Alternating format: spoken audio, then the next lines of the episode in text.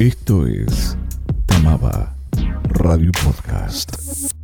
Hay como diferentes eh, escuelas, digamos, ¿no? Yo eh, adhiero a aquella que dice que es, si, no se, si no lo sentís, si no delatás el artificio, es mucho mejor. Es como el montaje, cuando vos el montaje no, no notás que están los cortes de cámara y es fluido a, lo visual, en la escucha pasa lo mismo, es mejor. Cuando menos nos delatamos los técnicos, es muchísimo mejor. Es como el, truco de magia. A todos nos gusta el truco de magia. Ahora cuando te lo explican, es un bajón.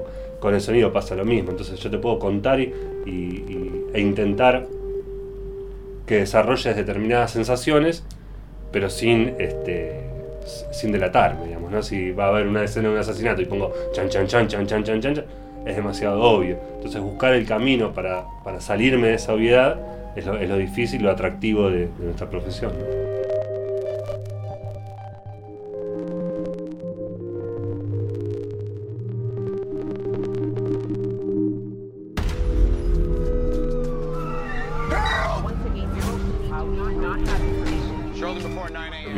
Gustavo González, yo soy el profe de, de Acústica 1, Acústica 2, Audio Digital 1 y 2, procesamiento de señal y también imparto clases en, la- en las materias troncales de la práctica, como técnica de mezcla, técnicas de grabación y proyecto profesional. Tamaba Podcast. No importa lo que estemos escuchando, nuestra función a priori es que eso que se escucha suene mejor. Entonces el que suene mejor es muy amplio, porque como, como este, categoriza uno eso. Este, bueno, el que suene mejor es que te produzca algo.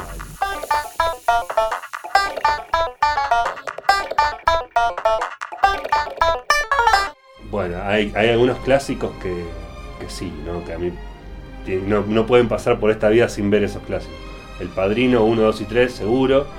Toda la obra de Stanley Kubrick, toda. Este, Full Metal Jacket, Odisea en el Espacio, este, Ojos Bien Cerrados, tienen que verlo. Y después a mí hay un director que me gusta mucho, se llama David Fincher, que es el que hizo el Club de la Pelea, La Habitación del Pánico, Red Social, que los planteos sonoros que tiene me parecen excelentes.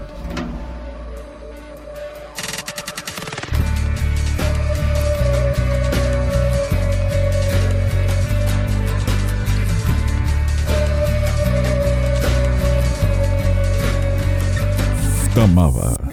Música y sonido. Instituto Terciario. Tecnicatura Superior. Músico profesional. Cantante profesional. Técnico superior en sonido. Con orientación en producción musical.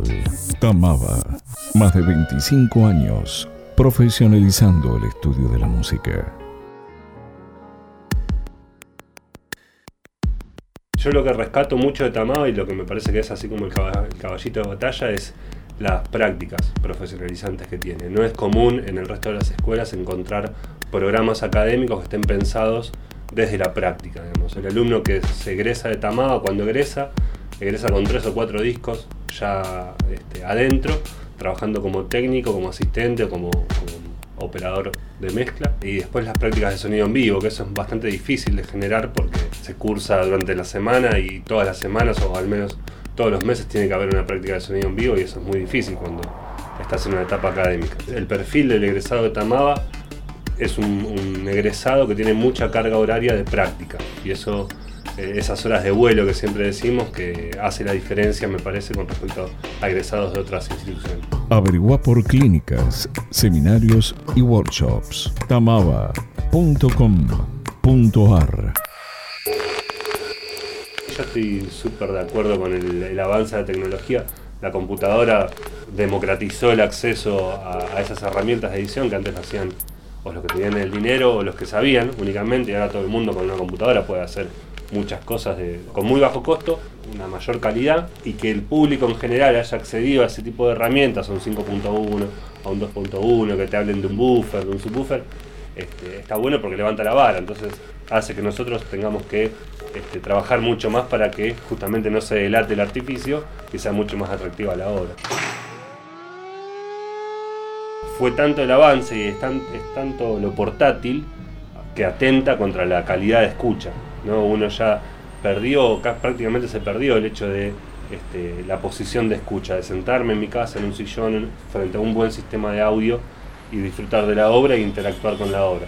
Ahora el tema de lo portátil hace que uno tenga un ruido de fondo agradable. Entonces, para no escuchar el ruido del tránsito, lo que sea, escuchamos música u obras sonoras en otros contextos. Que tal vez el contexto de viajar en colectivo no es para escuchar música. Pero lamentablemente, bueno, la tecnología nos tiró hacia ese lugar de, bueno, escuchar música en esos en esas, en esas situaciones. Yo prefiero y lucho, digamos que soy un ferviente militante de volver a los inicios, digamos, de volver a interactuar con la obra.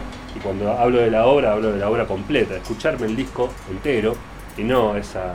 Bueno, ahora está muy en boga con Spotify y ese tipo de plataformas, pero escuchar un playlist de todo, todo variado, de muchos artistas, de muchas canciones, que no tiene un, contexto un criterio, porque puedes escuchar un rock y saltas automáticamente a una obra clásica o una cumbia y eso es ensalada rusa, digamos, no tiene, no tiene una coherencia desde la obra musical. Uno cuando va, por ejemplo, a un museo y entra en impresionismo, ve obras impresionistas, ¿no? Ve cubismo, impresionismo, dadaísmo, todo junto, uno tras del otro. uno lo puede acceder desde internet, pero una cosa es mirarlo desde internet o escucharlo en MP3, por ejemplo, otra cosa es ir a un museo y verlo en vivo y interactuar con cada una de esas obras. Lo mismo pasa para mí con la música. O sea, si voy a escuchar a Pink Floyd, escucho la obra de Pink Floyd escucho a los Ramones, escucho la obra de los Ramones. Pero no, no, no, salto de categorías eh, de manera aleatoria y porque, porque me confundo y atenta contra mi background cultural.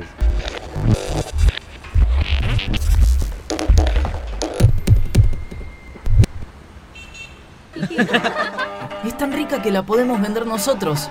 Miren esto.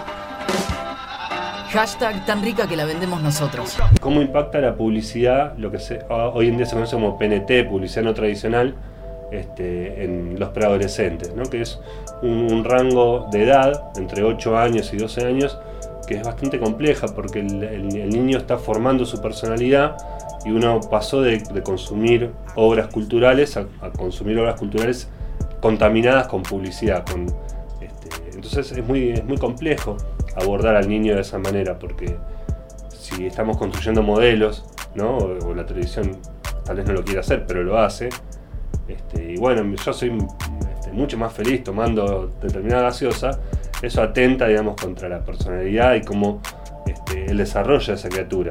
En vez de ser una, una persona que va cumpliendo etapas, vas, vas transformando un niño en un consumidor. Entonces, eso empieza a generar problemas de roles y en la dinámica de grupo de sus pares, que todos desean un mismo producto y si no lo tenés no perteneces. Entonces, es todo muy complejo y es una investigación que venimos haciendo este, hace muchos años, que, no hay regulación, no hay regulación oficial. La antigua ley de radiodifusión era una vergüenza, la actual es peor con respecto a la regulación de la publicidad, ¿no? me refiero y todo recae en un, código de ética de las compañías publicitarias. Este, eso, así es la regulación en Argentina en este momento. El zorro se autorregula cazando dentro del gallinero, digamos, ¿no? O sea, el zorro dice no caso, que es algo bastante poco probable.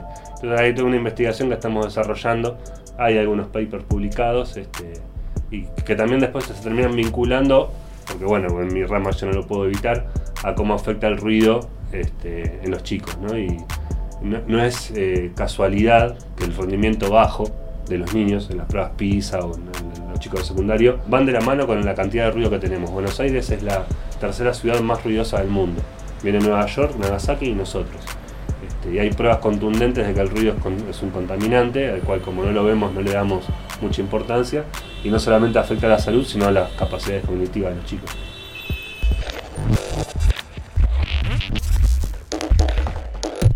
Tamaba Podcast. Luigi Russolo, futurista en 1913, hace un manifiesto de el uso del ruido de manera artística, que eso está perfecto. Hay toda una investigación y un desarrollo de, este, del arte sonoro, que es mucho más abarcativo que la música. Este, está desarrollado. Nuestro problema es otro, mucho más grande, mucho más abarcativo, de que como no le damos, como no lo podemos ver, y tenemos una dirigencia que no le da, no le presta atención, salgan a la calle y van a ver en cualquier ejemplo este, autopistas construidas después de que se construyeron casas, ¿no? O sea, en zonas residenciales colocar fuentes de ruido que te afecta directamente. Y en vez de hacerlo, entonces este, regulamos la ley para que la ley permita los niveles de ruido actuales. Pero sí, hay obra que está construida exclusivamente con el ruido, que es maravillosa. Pasa que también hay una posición de escucha, un lugar de escucha, donde se disfruta de esa obra, se analiza, y no es a los niveles de presión sonora a los cuales nos exponemos.